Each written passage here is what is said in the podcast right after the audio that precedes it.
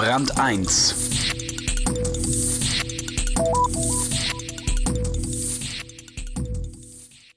Immer wenn der Bundesinnenminister seine neuen Überwachungsideen verkündet, geht ein Ächzen durch die Republik.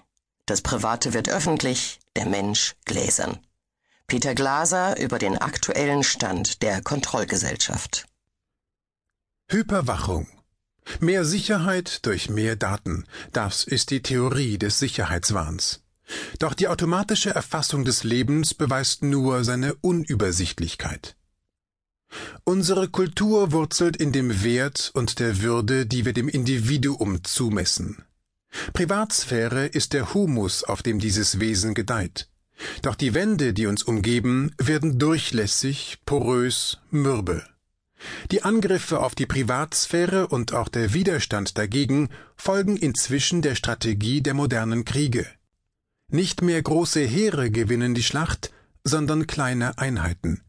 Der Begriff des Privaten wird dabei zunehmend ambivalent. Immer mehr Privates wird öffentlich. Die Kontaktmöglichkeiten in sozialen Netzen und Suchmaschinen haben die Art, wie wir miteinander umgehen, nachhaltig verändert. Google weiß, was die Menschen beabsichtigen.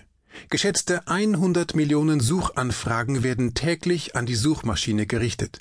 Vergangenes Jahr wurde erstmals ein Mörder aufgrund seiner Suchanfragen überführt. Er hatte Auskunft über verschiedene Tötungsmethoden eingeholt.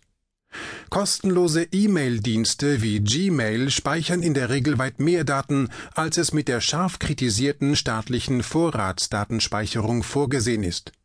Deutsche Behörden können im Rahmen von Rechtshilfeabkommen auf solche Informationen zugreifen, da es in den USA kein Datenschutzgesetz für diesen Bereich gibt. Doch der Entwicklung zu einem sanften Überwachungsstaat begegnen immer mehr Menschen affirmativ. Unsere Gesellschaft ist von einer unbändigen Lust am Exhibitionismus erfasst worden. Der in Bangladesch geborene Hassan Elai, Kunstprofessor an der Rutgers University in New Jersey, wurde im Jahr 2002 irrtümlich auf einem Flughafen vom FBI verhaftet. Seither ruft er vor jeder Reise an, um die Behörde zu informieren. Außerdem betreibt er eine Website, auf der er sein Leben fortlaufend mit Handyfotos dokumentiert.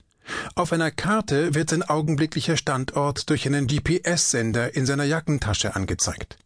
Eine weitere kreative Verwendung von satellitengestützten Ortungssystemen stellte Ende 2003 die mexikanische Vertretung der US-Firma Applied Digital vor. Kinder sollten, etwa im Fall einer Entführung, damit ebenso aufzuspüren sein wie gestohlene Autos